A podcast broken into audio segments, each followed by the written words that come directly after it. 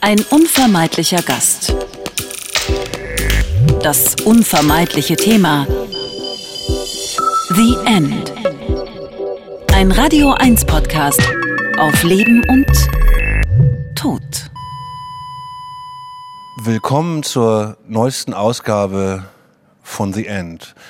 Wenn ich mich in Deutschland mit der Frage beschäftige, wie schwer kranke Menschen möglichst selbstbestimmt mit dem Sterben umgehen können, dann gibt es einen Namen, an dem man eigentlich nicht vorbeikommt. Das ist Dr. Michael de Ritter. Und ich freue mich sehr, dass er heute zu Gast ist und sich Zeit nimmt, mir und euch nochmal etwas genauer zu erklären, wie eigentlich die rechtliche Situation gerade in Deutschland ist und wie auch der Ablauf ist, wenn Menschen, die schwer erkrankt sind, sich dafür entscheiden zu sterben. Ich weiß gar nicht, wo man bei Ihnen anfangen soll, Herr Dr. Ritter. Wenn ich auf Ihr Leben schaue, denke ich, ich bin ziemlich faul, weil was, was haben Sie noch nicht gemacht? Sie haben ein Hospiz gegründet. Sie sind Diplombiologe, Sie sind Internist, haben dort Ihre Doktorarbeit geschrieben. Äh, das klingt nach sehr viel Studienarbeit in Ihrem Leben.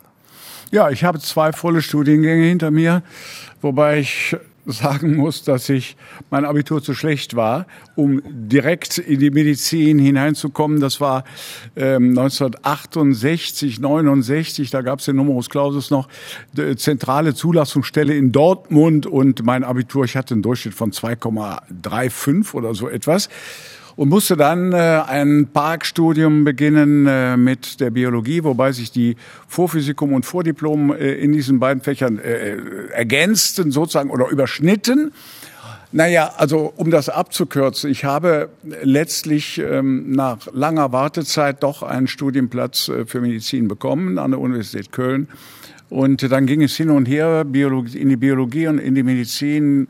Ich hatte eigentlich schon eine naturwissenschaftliche Doktorarbeit, eine Biologie-Doktorarbeit in Aussicht von dem, bei dem Nachfolger von Professor Lorenz, Konrad Lorenz, vielen bekannt, nochmal. Und mein äh, Diplomvater trat nämlich dessen Nachfolge in Seewiesen an. Das habe ich aber dann doch aufgegeben, weil in der 68er Zeit ich, äh, naja, auch mit mir sehr viel passiert ist. Meine politischen äh, Anschauungen änderten sich. Ich kam von der Bundeswehr im Übrigen und bin dann ähm, letztlich doch dann in die klinischen Semester eingestiegen in Düsseldorf und habe da Staatsexamen gemacht und habe in Hamburg meine ersten Stellen gehabt. Da habe ich zweieinhalb Jahre gearbeitet. Das heißt aber, dass Sie als Düsseldorfer, Rating, haben Sie gesagt? Ratingen geboren, ja. Dann doch in Köln studiert haben. Ja. Der große Schritt äh, über den Rhein.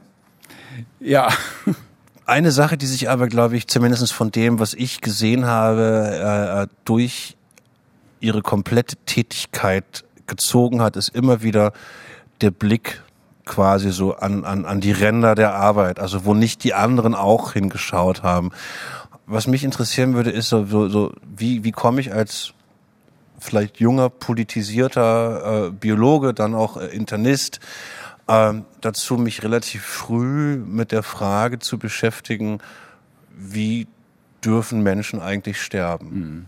Also äh, das ist sicher ein komplexer Werdegang, äh, aber ein wichtiges Ereignis in meinem Leben war der Tod meines Vaters 1979, der äh, nach mehreren Fehldiagnosen letztlich äh, zu spät ähm, behandelt worden ist mit seinem metastasierten Prostatakarzinom.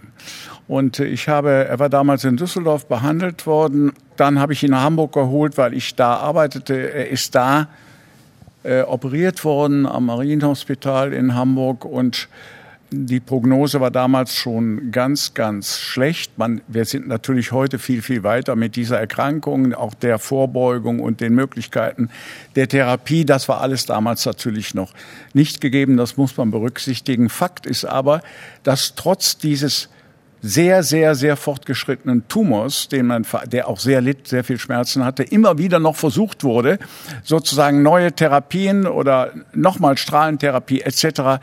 Äh, ihm anzubieten. Und ich habe ihn letztlich davon überzeugen können, weil es ihm enorm schlecht ging, äh, er auch nicht ausreichend mit schmerztherapeutischen Mitteln versorgt war, ihn nach Hause zu holen. Und er hat die letzten sechs Wochen äh, in unserer Familie verbracht und äh, ich habe die Behandlung mehr oder weniger selber übernommen und habe ihn auch so behandelt, dass er letztlich ganz friedlich verstorben ist. Und dieses Ereignis, ähm, ähm, was ich jetzt so kursorisch geschildert habe, was aber mit ganz vielen Arztgesprächen und auch mit Konflikten äh, äh mit anderen Kollegen äh, verbunden war, hat mich auch dazu gebracht, mich diesem Thema zuzuwenden, wobei da jetzt zunächst mal, weil ich war damals noch ein ganz junger Arzt, ähm, war da eine, kam, kamen erst, waren erst ganz andere Dinge für mich wichtig, weil ich war ja in der Ausbildung. Ich wurde dann Internist, äh, kam von äh, Hamburg äh, nach Berlin und bin dann äh, ja über 30 Jahre am Obern Krankenhaus tätig geworden. Und das Obern Krankenhaus ist natürlich wie die, äh, vor allen Dingen die, die länger in Berlin äh, schon leben, ein sozialer Brennpunkt. Und in diesem, in dieser Rettungsstelle, die ich lange Zeit dann neben der Intensivstation, die ich gemacht habe, Notarztwagen, den ich gefahren bin, etc. Ich habe ja auch die Zusatzbezeichnung Rettungsmedizin als Internist.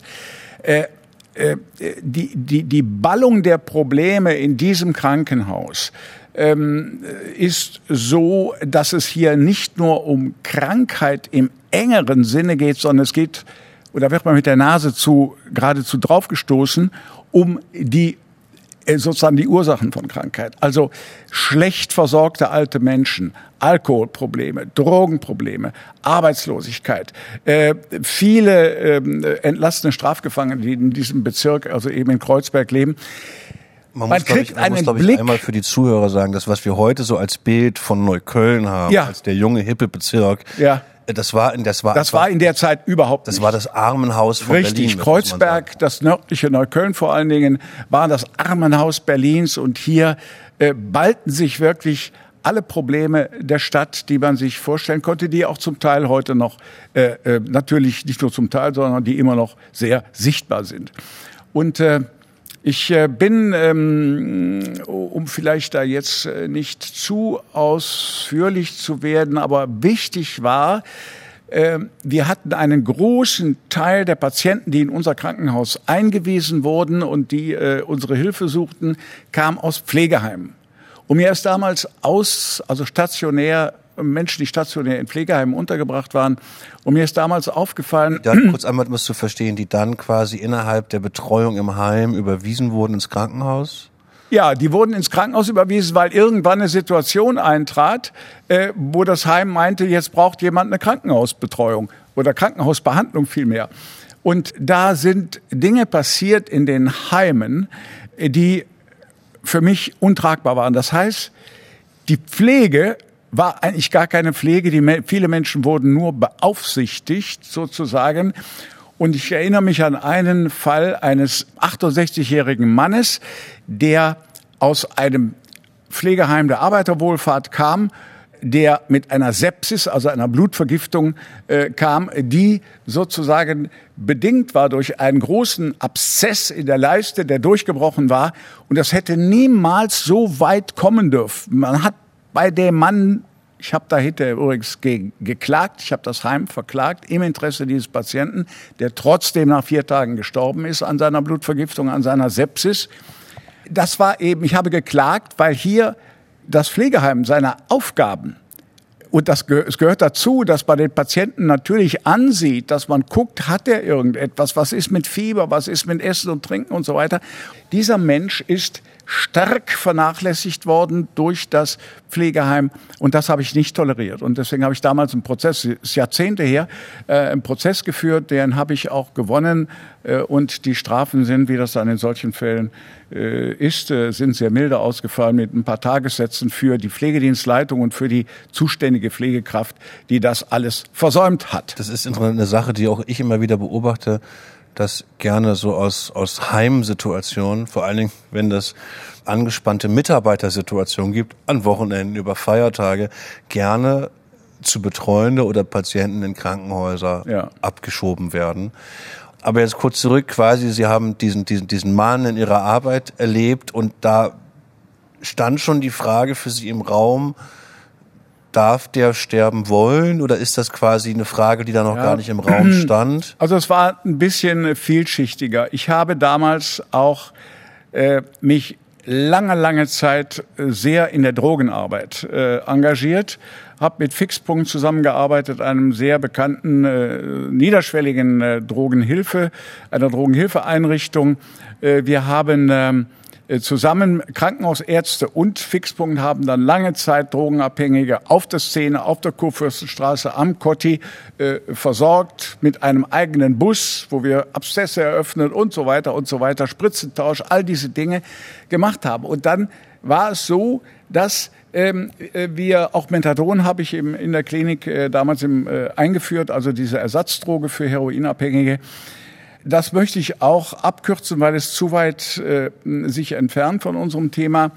Es war jedenfalls so, dass die Initiative, die ich ergriffen hatte, ein, zusammen mit meinem psychiatrischen Kollegen Werner Schütze aus dem Obernkrankenhaus auch eine Institutsambulanz für Drogenabhängige zu machen, das, das scheiterte. Das wollte die Kassenärztliche Vereinigung nicht, ähm, ohne jetzt hier weiter auf die Gründe einzugehen. Und auch das damals initiierte ähm, äh, Heroinprojekt, ein Projekt, wo äh, sozusagen unter kon kontrollierte, sauberes Heroin abgegeben wurde, hab, wurde unter Herrn Diebken, der damals Bürgermeister noch war, wurde das gestoppt. Und dieses beides hat, dass das gestoppt wurde und wir auch die Institutsambulanz nicht bekamen, hat dazu geführt, dass ich mich von diesem Drogenthema distanziert habe. Ich habe dann noch meine Doktorarbeit über dieses Thema mhm. geschrieben und bin dann, habe mich dann ganz anderen Themen, nämlich dieser schlechten Versorgung von Schwerstkranken hat mich dahin geführt, dass ich mich dem zugewandt habe.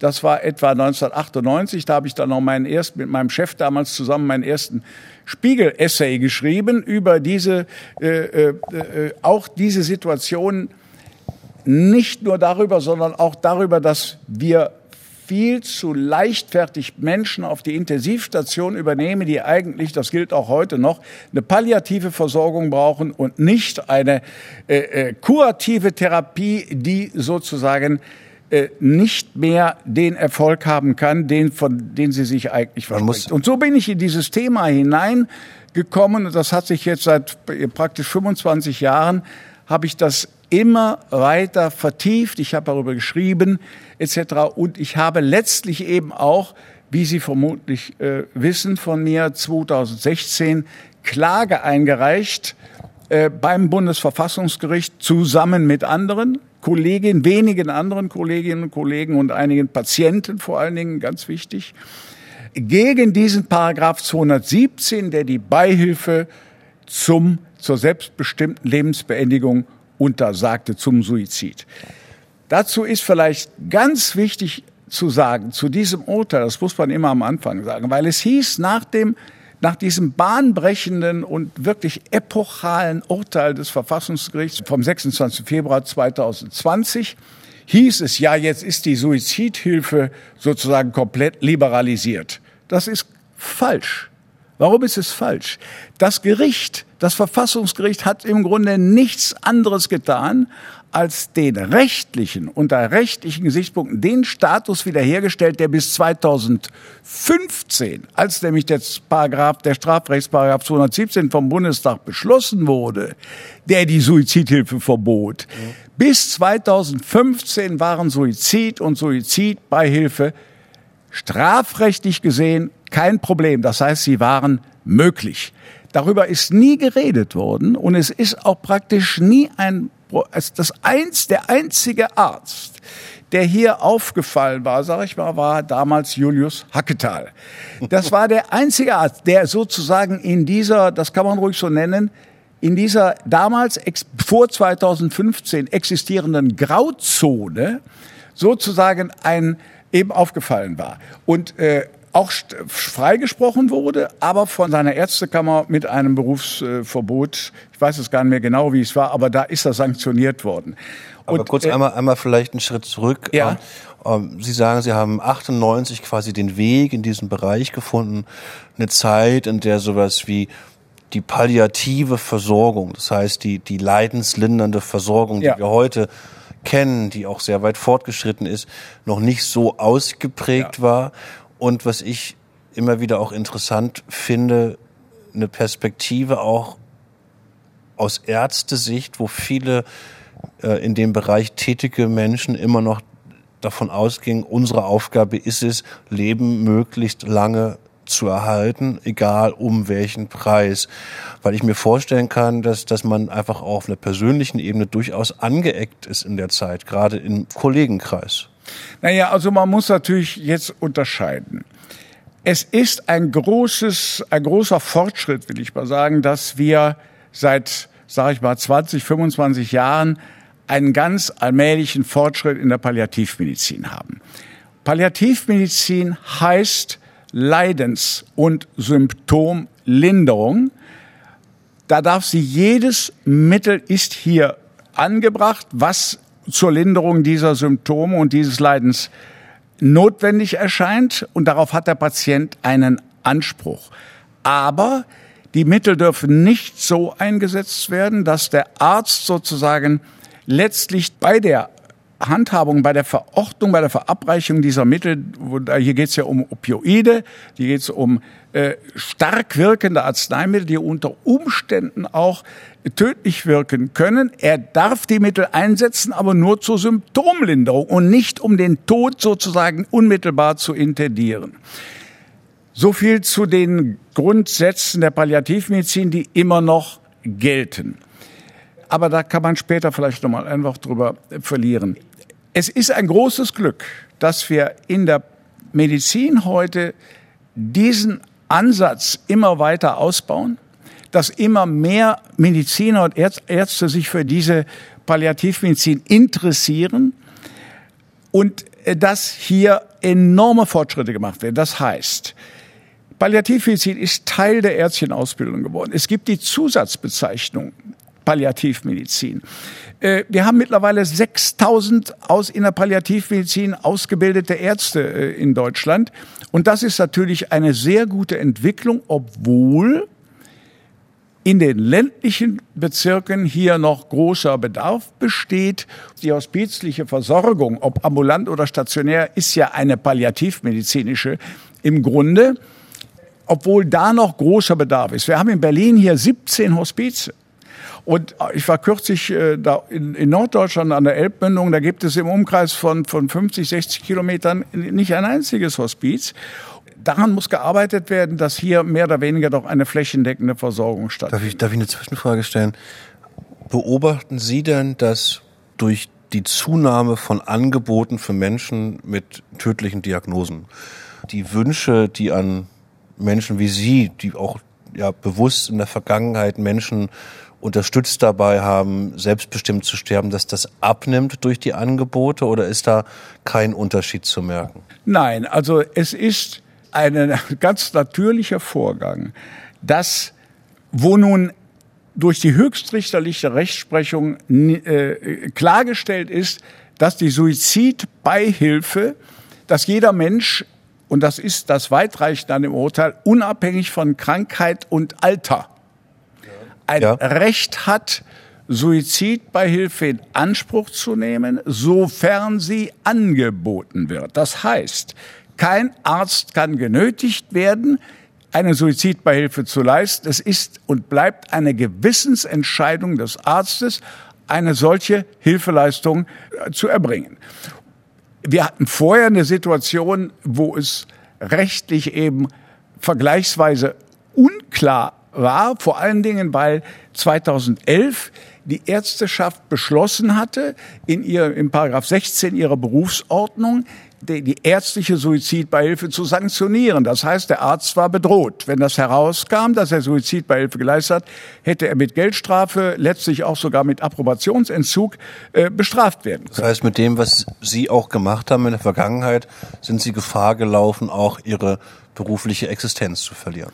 Naja, also sagen wir mal so, ich bin extrem gut durch einen Rechtsanwalt, der mich ja auch, Rechtsanwalt Wolfgang Putz aus München, der äh, kundigste Anwalt auf diesem Gebiet ist, Medizinrecht, äh, der eine Medizin, äh, eine, eine Praxis in München hat, äh, die äh, nur Medizinrecht macht und der äh, Wolfgang Putz hat selber auch äh, maßgebliche Urteile vor den höchsten deutschen Gerichten, also dem Bundesgerichtshof, erstritten.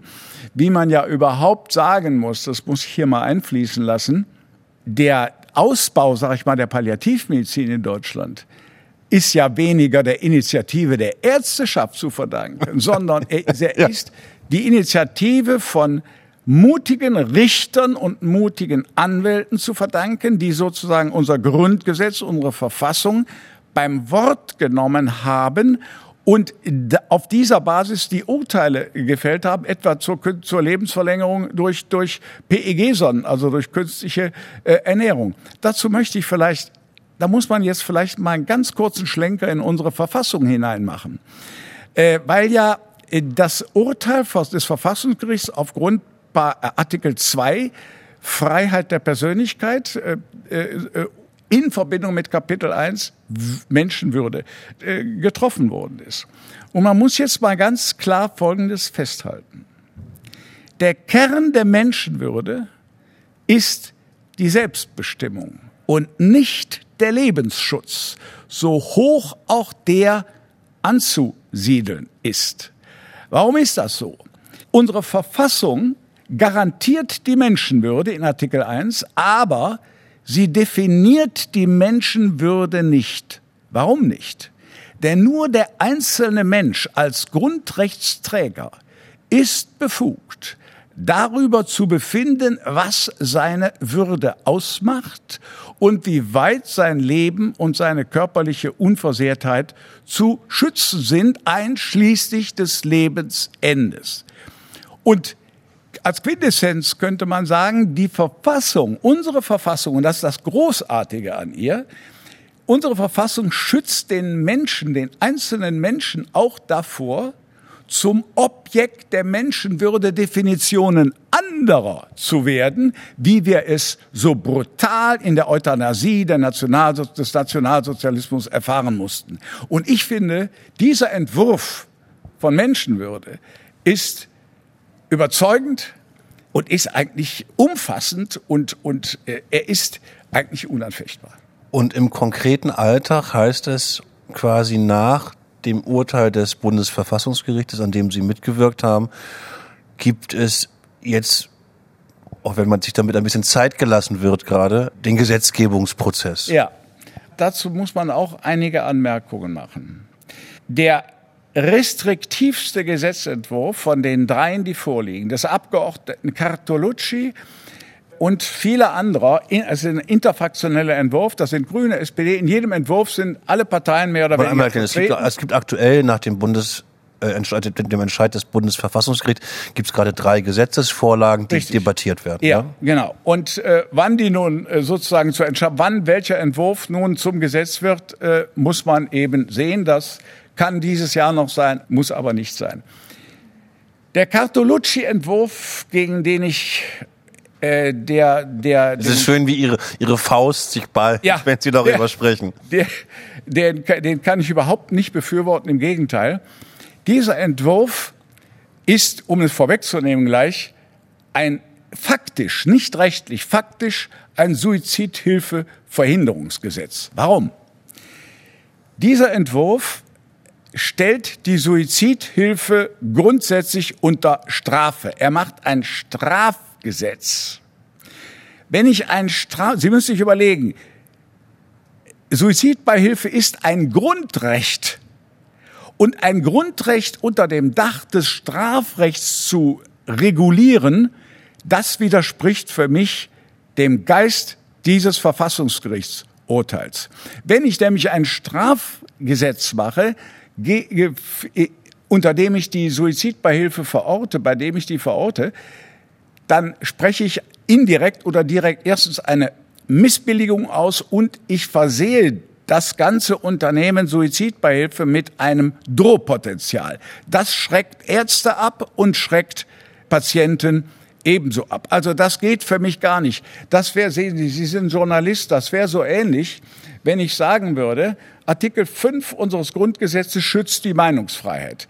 Jetzt regulieren wir die Meinungsfreiheit in einem Strafgesetz, wo wir sagen, die äh, Meinungsfreiheit ist grundsätzlich verboten, aber unter ganz bestimmten Bedingungen ist Meinungsfreiheit erlaubt. Können Sie sich das vorstellen? Ich kann mir das. das ich bin ja zum Glück kein, ich bin ja zum Glück Bestatter von Haus aus und kein Journalist. Aber was sagen die anderen beiden Entwürfe denn aus? Die anderen beiden, also äh, um das nochmal klar zu sagen, dieses der, der Cartolucci-Entwurf, äh, um das noch inhaltlich zu sagen, sieht für jeden grundsätzlich für jeden äh, Patienten, der Suizidbeihilfe war, zwei psychiatrische Gutachten vor. Er sieht eine äh, äh, darüber hinaus eine Beratungspflicht vor. Er sieht Wartezeiten vor, etc. Das heißt, dieser ganze Prozess wird für einen Suizidwilligen zum Spießrutenlauf. Zum Martyrium, muss man Zum Martyrium auch. Und es ist letztlich ein würdeloses Vorgehen. Das haben ja im Übrigen manche, denen ich Suizidbeihilfe geleistet habe, so auch gesagt. Dem würden sie sich nie stellen. Jetzt muss man das natürlich ein bisschen noch erläutern. Es ist ja richtig. Und das ist natürlich das, was auch das Verfassungsgericht formuliert hat. Suizid, also die Selbstbestimmung, selbstbestimmtes Sterben, bedarf der Freiverantwortlichkeit. Und die Freiverantwortlichkeit ist im Kern das, die Beurteilung, die Feststellung der Freiverantwortlichkeit, also wer darf unter welchen Bedingungen die Freiverantwortlichkeit des Suizidenten feststellen und sagen, ja, dieser Mensch ist freiverantwortlich, er darf auf diese Weise sterben. Ähm, das ist der Kern des Problems, in den es in allen Gesetzentwürfen geht. Dieses sicherzustellen, dass das im Kern richtig ist, dass jemand das auch beurteilen muss, ist völlig klar. Das ist auch mir klar, das finde ich auch richtig. Aber jetzt muss man doch unterscheiden. Ein Hausarzt. Also nur einmal kurz für die, als Praxisfrage. Das heißt, wenn sich äh, mein Freund Matthias dafür entscheidet, nach einer äh, infausten Diagnose, er hat einen Hirntumor, wir spinnen zusammen, zu sagen, ich entscheide mich dafür, dass ich zumindest diesen Weg einmal durchdenke und sage, bis zu einem gewissen Grad gehe ich diesen Weg mit, dann möchte ich selber entscheiden, ob ich sterben möchte. Für die Frage, die quasi im Raum steht, ist, welche Gespräche muss er führen, um nachzuweisen, dass er wirklich sterben möchte. Richtig verstanden? Ja, natürlich. Es muss der Arzt, und jetzt komme ich zu dem, was ich eigentlich sagen wollte, ihr, dieses Beispiel, was Sie gerade bringen, also dieser Freund oder Nahestehende oder wie auch immer, der diese Diagnose hat, der hat einen Arzt, der hat einen Hausarzt, der hat einen Palliativarzt, der hat einen Onkologen, der ihn lange, lange kennt, in aller Regel. Und in diesem Kennenlernen, in diesem ja sich, und das ist ganz, ganz wichtig, herausbildenden, im Laufe einer Behandlung, einer ärztlichen Behandlung herausbildenden Vertrauensverhältnis, lernt der Arzt die Lebensvorstellungen, die Biografie, die kranke Geschichte vor allen Dingen, die Leidensgeschichte seines Patienten natürlich kennen. Das gilt für jeden Haus und vor allen Dingen auch für jeden Palliativarzt. Und dass die natürlich viel besser als ein Psychiater in einem einstündigen Gutachten feststellen kann, ob muss, hier es klingt die, absurd, also, ja, ne? dass hier die, die Frei, dass hier Freiverantwortlichkeit gegeben ist oder nicht. Äh, das ist eigentlich offensichtlich. Und jetzt kommt Folgendes dazu. Wenn tatsächlich der, der Palliativarzt oder Hausarzt, der seinen Patienten gut kennt, wenn der jetzt doch vermutet oder den Verdacht hat, mein Patient ist vielleicht doch, abgesehen von seiner schweren Erkrankung, psychiatrisch krank, ja. Ja. dann wird er doch selbstverständlich schon aus Eigenschutz heraus eine zwei, sogenannte zweite Meinung, also ein Psychiater hinzuziehen, der die Freiverantwortlichkeit dann möglicherweise wo er unsicher war, die er bestätigt oder möglicherweise auch nicht bestätigt. Und hier muss man ganz klar auf etwas Bedeutsames hinweisen. Denn eigentlich brauchen wir überhaupt kein neues Gesetz. Wir brauchen Rechtsverordnungen, aber ein Gesetz brauchen wir eigentlich nicht. Warum? Die Sicherheit brauchen Sie. Ja, wir haben, die Sicherheit ist aber da. Weil die Strafrechtsparagraphen 211, 212, 222, 216 sind so gehalten, und die gelten schon seit ewigen Zeiten, die bedrohen jeden Menschen, der einem anderen zum Tode verhilft, auf welche Weise auch immer, einem anderen Menschen, der nicht frei verantwortlich ist, mit sehr hohen Strafen. Und zwar mit Strafen, die sozusagen weit über die hinausgehen, die der Paragraph 217 der die Beihilfe verbot. Da gab es bis fünf Jahre gab es Strafe. Die Strafen, die in 2011, 2012, 2016 äh, und 2022 niedergelegt sind, sind wesentlich höher. Das heißt, im Grunde ist durch dieses, durch diese, sag ich mal, Umzäunung der Suizidbeihilfe, durch, es gibt Straf, es gibt ein Strafrecht, es gibt Strafgesetze und die reichen vollkommen aus, die müssen nur angewendet werden und sie schützen, und das ist ganz wichtig. Aber dann kurz, schützen kurz, Arzt und Patient. Dann kurz als Rückfrage, was war denn das Ziel Ihrer Verfassungsklage, wenn Sie sagen, dass quasi die rechtliche Grundlage eigentlich schon gegeben das Ziel war? war ja, das Ziel war zunächst mal, äh, ich habe ja, man muss ja eine Verfassungsbeschwerde ja begründen. Äh, ich durfte keine Suizidbeihilfe leisten. Es war, es war verboten durch, äh, durch 217. Und ich habe gesagt, erstens nach Artikel 4 Grundgesetz Gewissensfreiheit und dazu könnte man jetzt sehr weit ausholen, ähm, das widerspricht für, für mich meinem eigenen Gewissen und Paragraph äh, äh Artikel 12 äh, Grundgesetz Freiheit der Berufsausübung.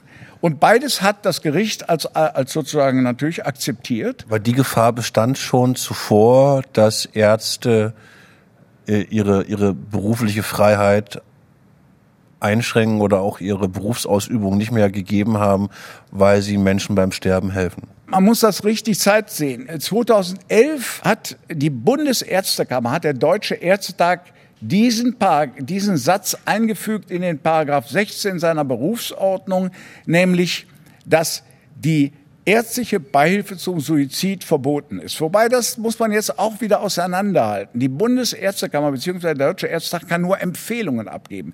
Die Disziplinarvorgesetzte sind die Landesärztekammer und die müssen diese Empfehlungen umsetzen oder auch nicht. Und das Verrückte war in Deutschland und ist immer noch so, immer noch so, dass Teile unserer Landesärztekammern, 17 an der Zahl, Nordrhein-Westfalen hat zwei, dies nicht umgesetzt haben. Also manche haben diesen Passus rausgenommen.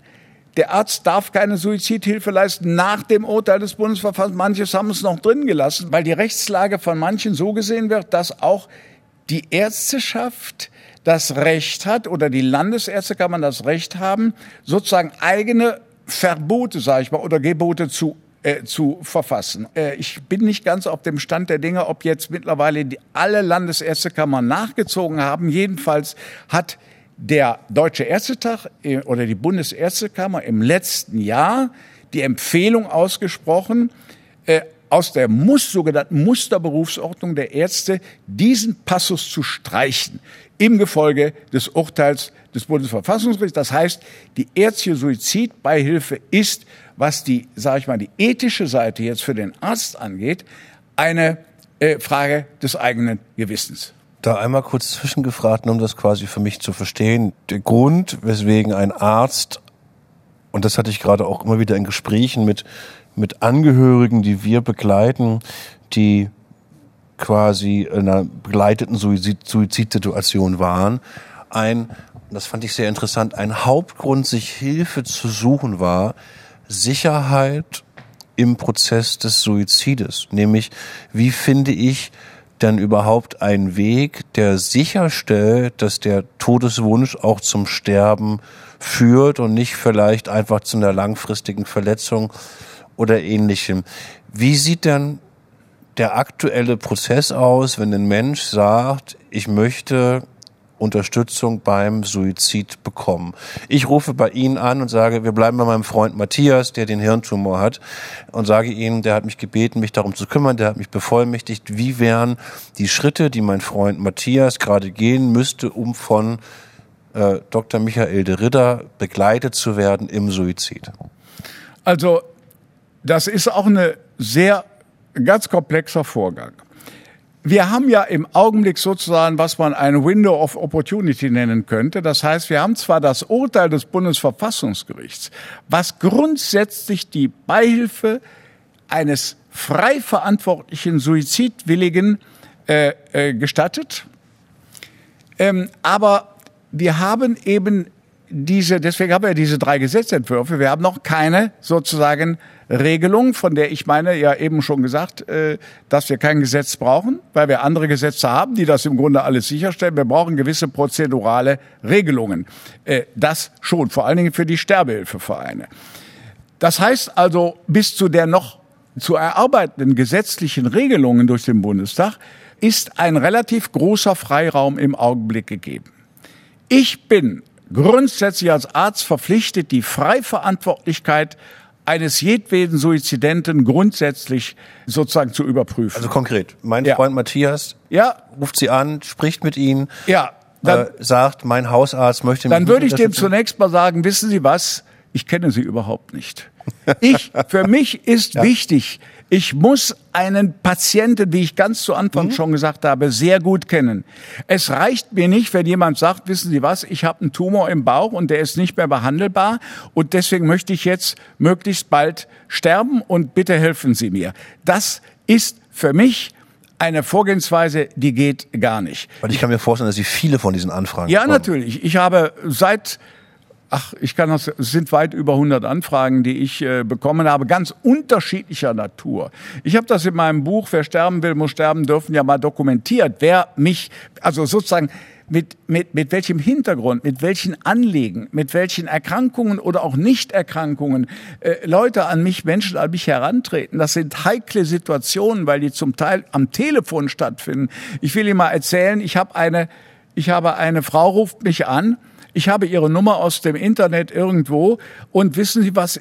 Ich habe mir gerade aus dem Darknet äh, dieses Mittel besorgt, dieses Pentobarbital, was es bei uns nicht gibt, was nur die Schweiz äh, ja zur Verfügung hat im Augenblick. Ich habe das gerade auf dem Tisch liegen ich habe mir es gerade besorgt, ich möchte es, das heißt Ihren Suizid heute noch hinter mich bringen. Können Sie mir noch mal gerade sagen, wie ich das machen muss, in welchen Abständen soll ich vorher noch ein Mittel gegen Übelkeit und so weiter nehmen? Das ist ein Telefongespräch.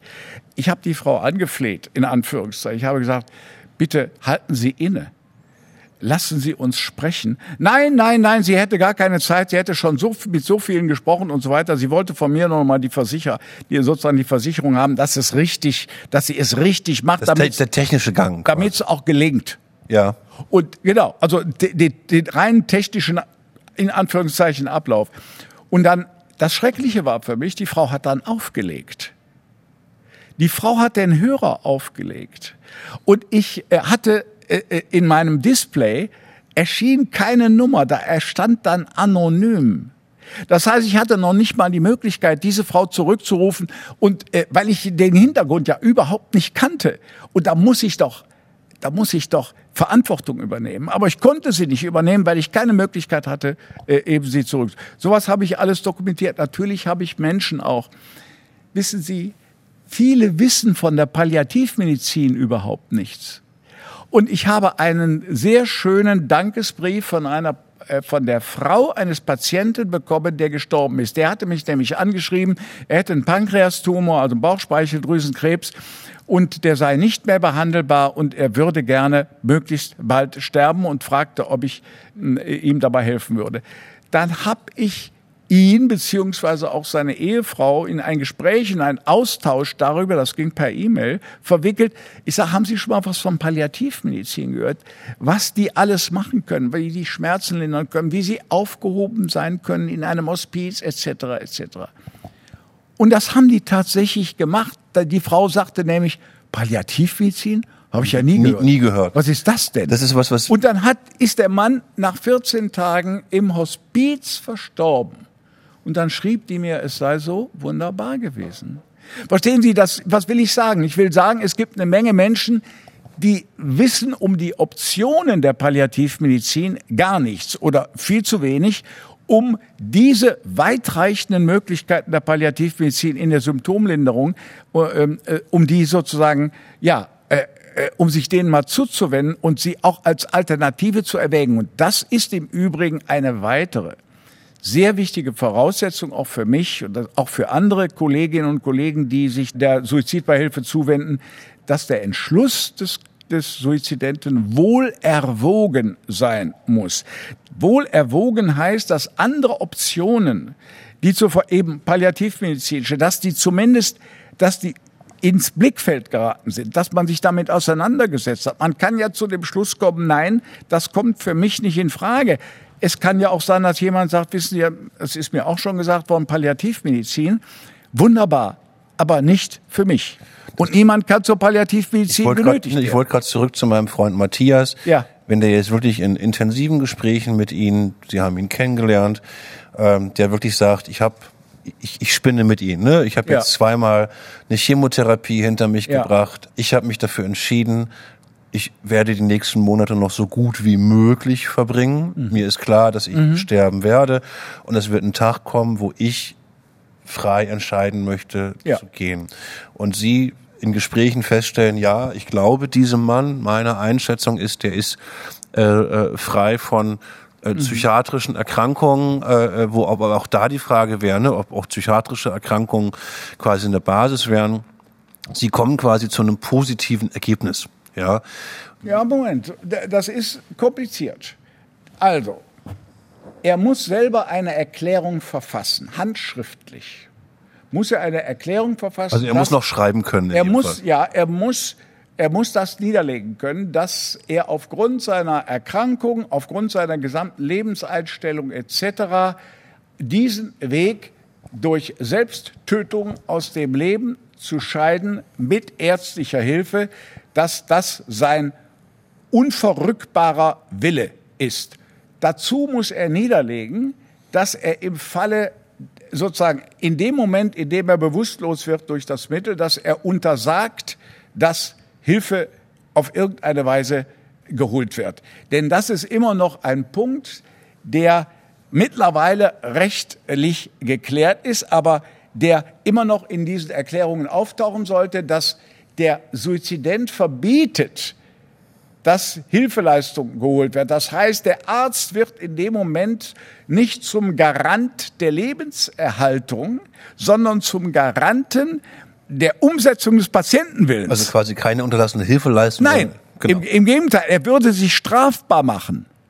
Er würde sich im Extremfall strafbar machen, wenn er dem dann nicht nachkäme. Das heißt, wenn er versuchen würde, ihn dann wiederzuleben, weil das, das hat seine äh, Gründe darin, dass die Rechtsprechung davon ausgegangen ist, lange Zeit, dass, im, also dass ein Suizident sozusagen äh, auch ein Freiverantwortlicher, lange Zeit, auch ein Freiverantwortlicher, im Moment der bewusst Losigkeit, wo er also selber nicht mehr agieren kann, ist er als Unfall zu behandeln und im Unfall hat jeder das die Pflicht als nach, Arzt, nach ne? seinen ja nicht nur als Arzt, auch im Übrigen als Bürger, ja. wenn Sie dabei stehen äh, und Sie sehen, dass jemand äh, bewusstlos geworden ist und Sie tun nichts, dann machen Sie sich unter Umständen strafbar. Erst recht natürlich ein Arzt.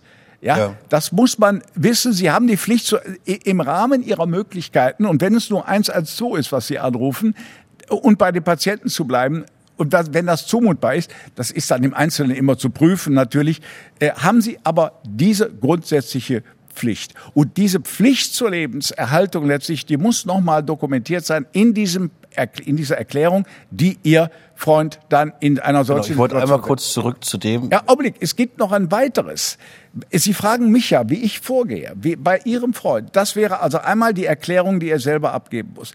Ich würde von den, na, wenn er eine Familie hat und andere Nahestehende sind, die ihn möglicherweise viel besser kennen als ich, von denen würde ich ebenfalls eine Erklärung verlangen, äh, dass sie diesen Sterbewunsch, diesen Suizidwunsch Ihres Freundes, dass Sie ihn akzeptieren. Sie müssen ihn nicht unbedingt fördern, ja. Sie müssen ihn nicht gut finden, aber Sie legen ihnen auch keine Steine in den Weg. In dem Sinne auch, dass Sie Ihren Freund nach Ihrem Ermessen für eine Freiver dass er eine frei verantwortliche Entscheidung trifft, das würden Sie äh, richtig Also das würden Sie, äh, Also das würden Schritt Sie eins, bejahen. er muss erklären, das Umfeld muss Das erklären. Umfeld und das, das Umfeld muss immer einbezogen werden. Ich habe mich manchmal schon zurückgezogen. Ich hatte kürzlich einen Diplomaten, der, einen ehemaligen Diplomaten, der schwer krank war und der mit Suizidwunsch an mich herantrat und ähm, der eine Familie hatte. Und bei der Familie stellte sich heraus, ich saß in der, ich hatte ihm nämlich gesagt, ich will mit ihrer Familie sprechen. Er hatte drei, er hatte mehrere Kinder und da stellt sich heraus, die Kinder sind ganz unterschiedliche Auffassungen. Die Ehefrau hatte überhaupt keine Meinung, die war vollkommen indifferent. Und da habe ich gesagt, das kann ich nicht machen. Warum nicht? Ich muss mich ja auch ein wenig selber schützen. Warum? Denn es könnte ja sein, wenn ich die Freiverantwortlichkeit, was ich im Übrigen machen muss, auch bescheinige als Suizidhilfe leistender Arzt, dann könnte es ja sein, dass irgendjemand aus dem Umfeld kommt und sagt, was der da gemacht hat, der Doktor, der Ritter, Der war fünf Minuten da. Der, hat der war Vater- fünf, der gar, das stimmt alles gar nicht. Ich habe einen ganz anderen äh, Eindruck von dem, von dem Patienten gehabt, dass der gar nicht frei verantwortlich ist. Ich erinnere mich, der ist, der hat doch mal, der hat doch mal äh, Psychopharmaka genommen oder sonst irgendetwas. Und dann komme ich in Teufels Küche.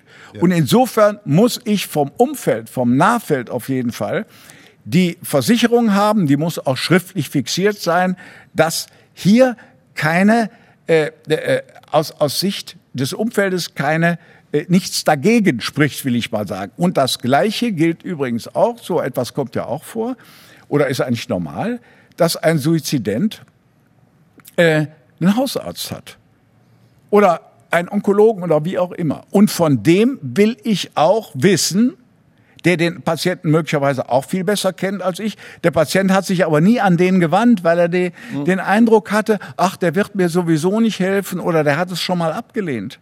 Und auch da muss ich mich absichern. Auch von der Seite aus muss ich wissen, dass zumindest hier keine sozusagen, äh, also meine die Beurteilung der Freiverantwortlichkeit, die ja immer im Zentrum steht, dass die in Frage gestellt ist, indem jemand sagt, nee, der war gar nicht frei verantwortlich. Und wenn man dann das- stehe ich nämlich in der Tinte. Und wenn man das alles, wenn Sie das alles für sich zusammen haben, wir bleiben bei dem Matthias. Ja. Sie haben festgestellt, äh, die Hausärztin hat gesagt, ja, Ja. ich kann das nachvollziehen. Die Familie hat gesagt, wir respektieren diesen Wunsch, wir fördern diesen Wunsch, wir finden das gut, dass das entschieden worden ist. Eine Sache, die ich in meiner Praxis quasi regelmäßiger erlebt habe äh, beim Arbeiten, eine Sache, die sich für mich erstmal wirklich sehr abstrus anfühlt. Da ruft eine Familie an und sagt, wir haben jemanden, der uns im Suizid unterstützt. Da gibt es einen Termin XY, der ist jetzt in 14 Tagen. Und dann leben die wirklich jeden Tag auf diese 14 Tage hin und die wissen genau vorher, wann dieses Datum ist, können sich, wenn ich das richtig verstanden habe, natürlich jederzeit anders entscheiden. Ja, natürlich, bis zur letzten Sekunde. Aber dieser Prozess des Suizides, den Sie als Arzt unterstützen, wie, wie ist da der technische Vorgang? Durch, durch welche Mittel, ohne jetzt eine zu dezidierte Erklärung zu Ich werde geben? hier natürlich keine Mittel nennen, außer dem Mittel, was äh, in aller Munde ist, das Schweizer Mittel Natriumpentobarbital. Dieses Mittel äh, untersteht dem Betäubungsmittelgesetz und kann Was, was macht das mit, mit mir? Das ist ein Barbiturat, was in einer bestimmten Dosierung genommen, äh, und zwar oral genommen, in Wasser aufgelöst, den Tod auf eine sehr sichere Weise und schnelle Weise, unkomplizierte Weise herbeiführt. Es ist, bitte? Schmerzfrei?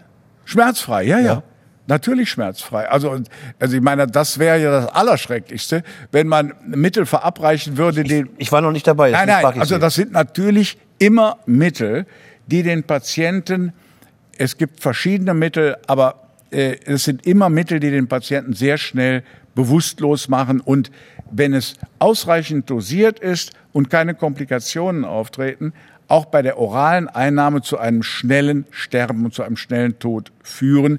Beim Natriumpentobarbital sind es, äh, ist es unterschiedlich. Es sind 12, 15 Minuten, manchmal allerdings auch ist es länger. Dazu muss man im Übrigen dann etwas sagen. Weil ich bin von dieser Methode, obwohl ich nicht, natürlich gar nicht mit Natriumpentobarbital arbeiten darf, weil es, ich habe es gar nicht, ich darf es ja gar nicht, es ist nicht, es ist im Augenblick nur in der Tiermedizin, äh, zu, ja, ist so, äh, zu verorten, zu, zu, zu bekommen.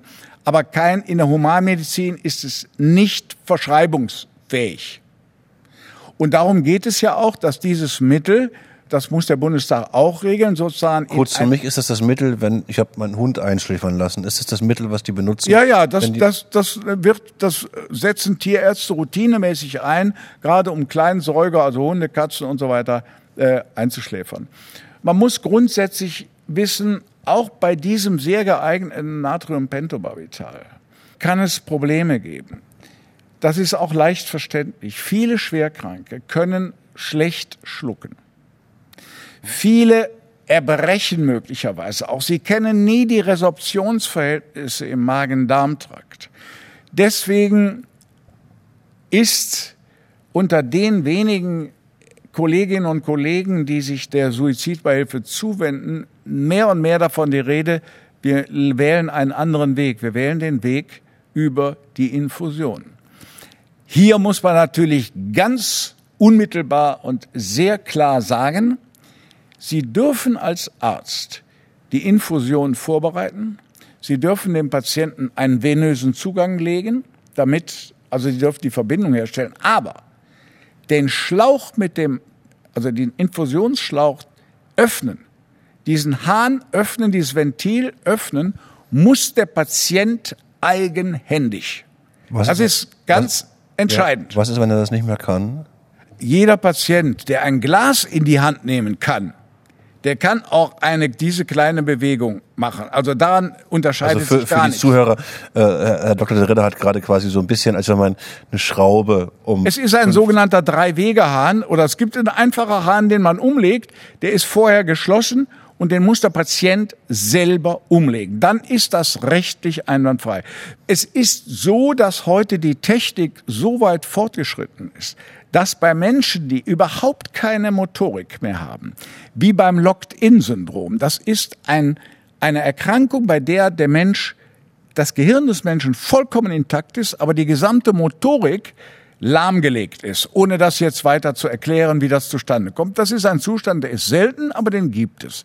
Und solche Menschen, bei denen praktisch nur noch die Augenmotorik, die ist meistens erhalten, intakt ist, denen kann man natürlich unter hohem Aufwand über die Steuerung der, also eines Infosomaten, eines Infusionsgerätes, das sich über Augenbewegungen steuern lässt, kann man so die selbst, das eigenverantwortliche, eigenhändige, in Anführungszeichen, Sterben ermöglichen.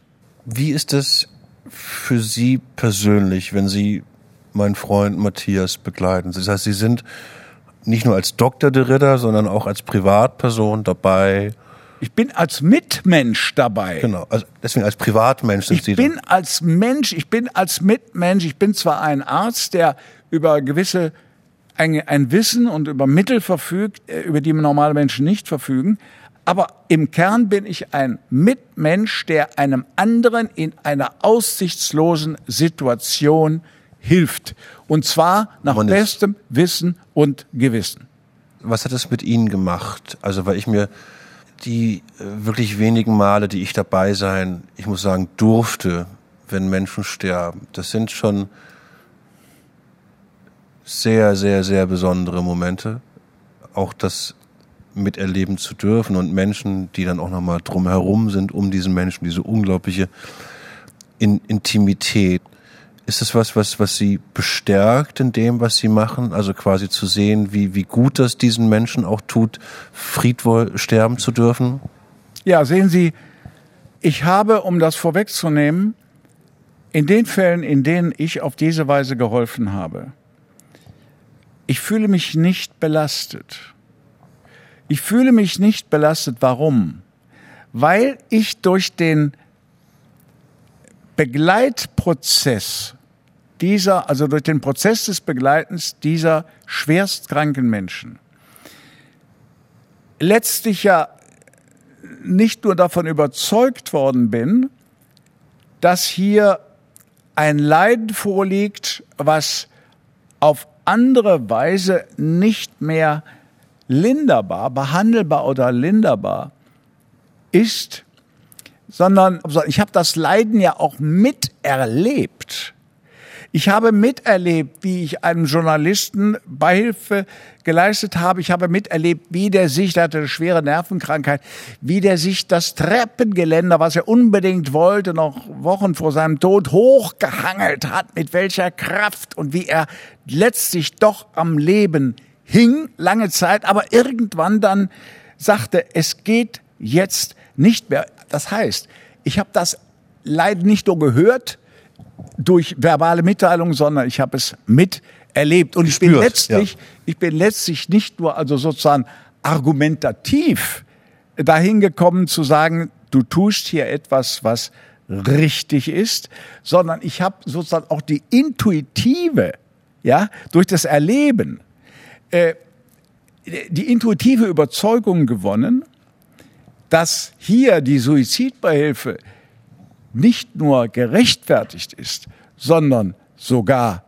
geboten ist. Das ist so spannend, wenn, wenn, wenn ich Ihnen zuhöre, jetzt die letzte Stunde mit dieser Energie, mit der Sie erzählen, wird so ein, eine der Hauptargumente der Gegner der Sterbehilfe, nämlich, dass man mit einer äh, professionalisierten Sterbehilfe dazu beitragen würde, dass gegebenenfalls ältere Menschen in den Suizid getrieben werden. Es total absurd wirkt auf mich, wenn ich höre, mit welchem Wurf sie das quasi verteidigen und mit welchem genauen Blick es da, es da hinzuschauen gilt. Also diese Befürchtungen, die da existieren, die sind ja auch nicht aus der Luft gegriffen. Das muss man schon mal klar sagen. Ich sagte eben, die Freiverantwortlichkeit steht im Zentrum. Sie muss gegeben sein und zwar klar und dauerhaft, ja, zeitkonstant, wie ich das gerne nenne.